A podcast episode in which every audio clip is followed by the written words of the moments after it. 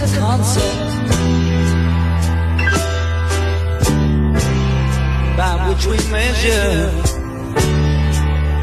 our pain.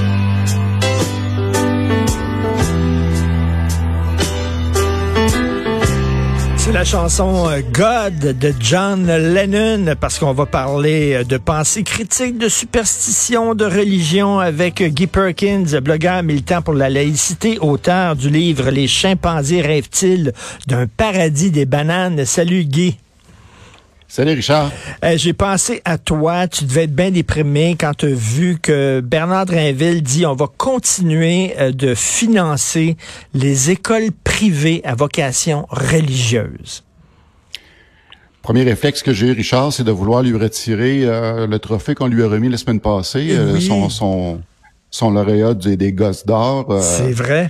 Par- Effectivement, ça c'est la première pensée que j'ai eue. Mais euh, tu me poses la question, euh, tu poses la question à un gars qui, pour qui la religion est une drogue puis une maltraitance psychologique faite aux enfants. Moi, quelque part, c'est tant qu'à moi, euh, il y aurait pas de subvention justement pour les écoles confessionnelles. Puis euh, j'irais même plus loin, ça devrait même pas exister des écoles confessionnelles. Euh, Je suis d'accord Euh, avec toi. Malheureusement, avec la charte des droits, tout ça, ce serait bien difficile. Mais effectivement, euh, pourquoi des écoles feraient la promotion euh, d'idées anti-scientifiques? Pourquoi? Ben oui, ben c'est, c'est- à un moment donné, il faudra se poser la question comme société de faire en sorte que nos lieux de, de, de- d'éducation soient un lieu où ça, ça repose sur euh, justement le, le savoir tangible, mesurable, fondé sur la pensée scientifique, alors que la religion n'est pas ça. Et euh, évidemment, c'est pas toutes les, les écoles confessionnelles ne sont pas tous égales. Euh, T'en as justement qui vont avoir le titre d'école confessionnelle strictement là en, en- de façon superficielle, puis que dans le day-to-day, bon, ça, ça fait partie de leur cursus, mais ils vont pas trop insister. Mais d'autres, euh, ça va être central. Puis là, la question qu'il faut se poser, est-ce que ce qui est enseigné au point de vue religieux va venir en contradiction, par exemple, avec les enseignements au niveau de la théorie de l'évolution? Ben, Fait que tout ça, à faut se fait. poser la question. Et Fait que, euh, est-ce que euh, ce sont des usines à fabriquer des croyants? Et puis les jeunes qu'on envoie là en sortent totalement ignorent? On peut se poser la question aussi. Et tu reviens souvent avec ça, Guy, puis euh, j'aime bien ça quand tu parles de ça. Il va falloir arrêter de normaliser la religion. Oui, ben c'est ça. je- je- J'allais aller vers là. euh, effectivement, c'est que faudrait m'en aller avoir un grand débat sur la place de la religion dans la société, là, parce qu'à un moment donné, là, c'est beau respecter les croyances des gens, mais jusque où ça va? Parce qu'on ne gêne pas pour dire justement, il y a quand même des regroupements. Il existe des regroupements de gens puis qui se, se fédèrent. Puis, tu sais, religion, ça vient de quel mot? Ça vient de religare, qui veut dire s'assembler autour de quelque chose. Ça veut pas dire nécessairement s'assembler autour d'une d'une d'une pensée religieuse surnaturelle. Ça, c'est n'importe quoi qui est un un centre d'idées qui est commun pour certaines personnes. Il y a des gens qui vont faire ça pour penser que la Terre est plate. Pourtant, on ne gêne pas à dire, hey, ça n'a pas de bon sens, puis on va pas commencer à se préoccuper à ceux qui, qui pensent que la Terre est plate. La science dit que euh, la science et l'expérience que la Terre est ronde, puis on va pas débattre de ça. Là. Et c'est ce que tu dis euh, dans, dans, dans, dans ton livre, pourquoi il y a des idées folichonnes qu'il faut respecter et d'autres idées folichonnes qu'on peut ridiculiser? Pourquoi? Oui, mais c'est exactement. Puis quand, quand je regarde un petit peu la position de les Québec solidaire là-dessus, ce qu'ils ont voulu faire un petit peu, euh, donner une jambette en disant, ben là, c'est ça, hein, vous, vous dites un, un État laïque, mais par contre, vous subventionnez euh, des écoles privées à confession religieuse.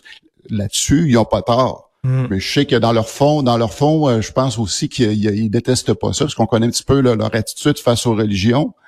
Euh, mais tant qu'à moi aussi, une, une école confessionnelle, c'est aussi une, une- une expression de l'anti-inclusion et l'anti-diversité. Parce que qu'est-ce qu'on retrouve dans une école confessionnelle? C'est tout du monde qui sont pareils, qui pensent pareil. Exactement. Exactement. Verrais-tu une école où euh, tout le monde est de gauche ou une école tout le monde est de droite, une école tout le monde est communiste? Ben. On dirait vraiment ça n'a Ben pas de bon sens, mais c'est des gens qui se faut aller se faire challenger à l'école là c'est c'est c'est vrai au primaire c'est vrai au secondaire c'est vrai au cégep c'est vrai à l'université là fait que- J'en comme je dis, reviens pas au-delà- que, que l'État au-delà de la subvention c'est ça. Ben, au-delà de la subvention, moi, je pense que ça devrait tout simplement pas exister. Tout à fait. Euh, écoute, euh, couronnement de Charles III ce week-end, euh, le pape François a donné un cadeau insolite. Je sais pas, j'ai rien lu là-dessus. C'est quoi? Ah, t'as pas vu ça Non, j'ai pas, vu ça passer. Il a offert, tiens-toi bien, un morceau de la croix de Jésus, une relique de la croix de Jésus. Écoute, il doit y avoir tellement de reliques de la croix que sûr que tu peux construire une maison à 17 étages avec toutes les reliques de la croix. Exactement.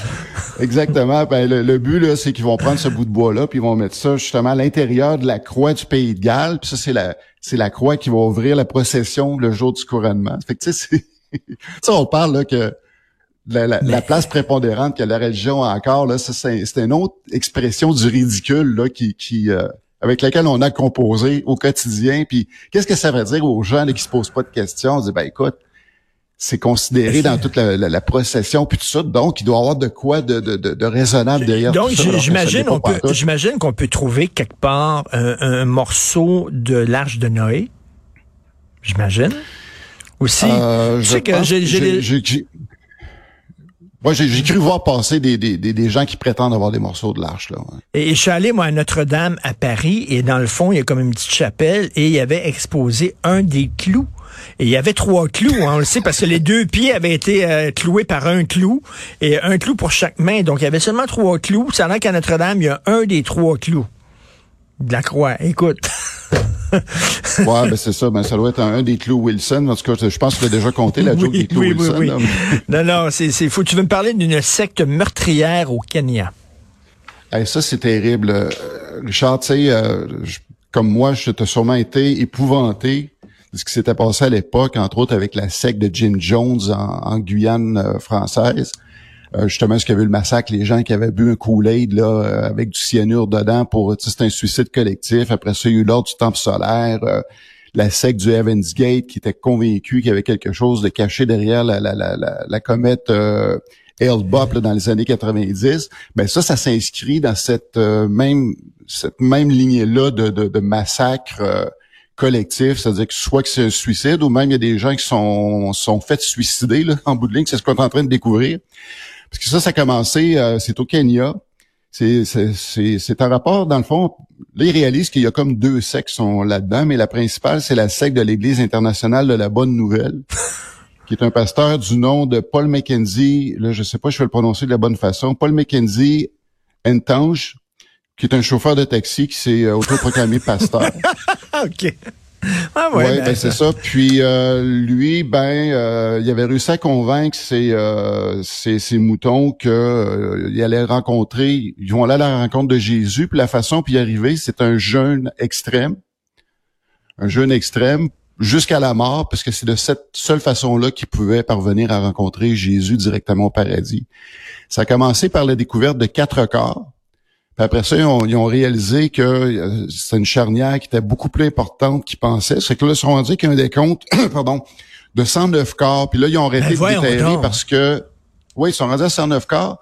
Ils ont arrêté de déterrer parce que euh, là, les morts fournissent plus, là, parce que là, ils ont, ils ont pris un break pour pouvoir prendre le temps de faire des autopsies. Fait que c'est dans les autopsies qu'ils ont réalisé que, majoritairement, c'était des enfants. Euh, d'un deuxième temps, c'était euh, il y a aussi là-dedans des gens que, euh, qui sont morts par soit par strangulation ou par coup à la tête, par violence violence extrême, coup à la tête, ce genre de trucs-là. Donc, il y avait des gens qui voulaient peut-être pas nécessairement mourir, qui ont fait, qui ont accéléré justement leur mort. Puis, regarde bien ça, Richard. Ils ont trouvé des gens, des survivants, puis ils étaient tellement brainwashés que même si ceux qu'ils ont retrouvés leur ont offert de boire ou de manger, ils refusaient de manger parce qu'ils voulaient aller jusqu'au bout ben, de leur ambition, c'est-à-dire de mourir par jeûne extrême et d'aller rejoindre Jésus au paradis. Et tu sais que selon les lois, s'ils ont en haut de 18 ans, il faut que tu respectes leurs croyances et il faut que tu les laisses mourir s'ils sont majeurs. Ça n'a aucun bon sens. Puis je vais, je vais te citer, euh, justement par rapport à ça, je, vais te citer une, euh, ce que Steven Weinberg, un physicien américain, prix Nobel de la physique en 79, qui disait lui disait, avec ou sans religion, vous auriez des bonnes personnes qui font des bonnes choses et des mauvaises personnes qui font des mauvaises choses. Mais pour que des bonnes personnes fassent de mauvaises choses, ça, Ça prend, prend la religion. Oh, que j'adore cette phrase-là. J'adore Yes. ça. Et euh, la dernière fois, tu, on parle de superstition aussi. La dernière fois, tu me parlais d'où vient le- la peur des chats noirs. Là, d'où vient la superstition du 7 comme étant le chiffre chanceux? Écoute, bon, on avait parlé aussi du chiffre 13, là, Oui, mais ici, oui, c'est, euh, c'est, plus nébuleux. euh, au point de vue des références bibliques, euh, dans la tradition chrétienne, on va, le chiffre 7, et on va faire l'association que c'est chanceux, parce qu'on y rattache le fait que Dieu a, créé le monde, l'univers en, En sept, 7 jours. jours.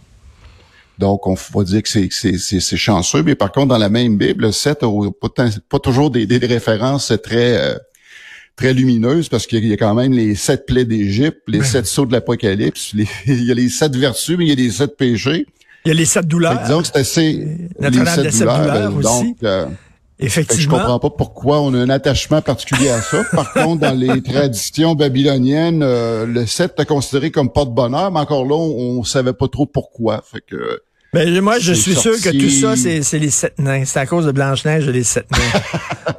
Ils ont été chercher ça quelque, dans un orifice quelconque dans le bas du corps, que tu te demandes à quoi ça sert. Mais tu as moi, raison, il y a beaucoup plus d'exemples. Il y a beaucoup plus d'exemples de sept, étant donné comme un chiffre maléfique, les sept Ben ouais. douleurs, les sept plaies d'Égypte, tout ça, que sept chanceux. Cette chanceux, exactement. Ça fait que donc arrêtez de penser que c'est un chiffre comme les autres. C'est comme dans les horoscopes, mais qui me fait rire dans les horoscopes. Pour chacun des signes, euh, tu regardes la fin des horoscopes, ils vont donner là, tes six chiffres chanceux de la journée, mais qui sont tous différents pour une personne à l'autre. Ça fait que si les personnes qui, qui, qui, qui vont miser justement pour la Loto Max de demain soir vont dire hey, ça c'est mes chiffres que je dois prendre. Il y a Ça quelque chose veut- qui tout le marche monde pas. va- Là. tout le C'est- monde c'est- va c'est- gagner. Ben c'est ça. Euh, rappelle le titre de ton livre, Les chimpanzés rêvent-ils d'un paradis des bananes? Et c'est pas un livre sur l'art contemporain, là, absolument pas. C'est un livre sur la, non, justement. sur la religion. Merci Guy Perkins. Bonne semaine. Bon Merci.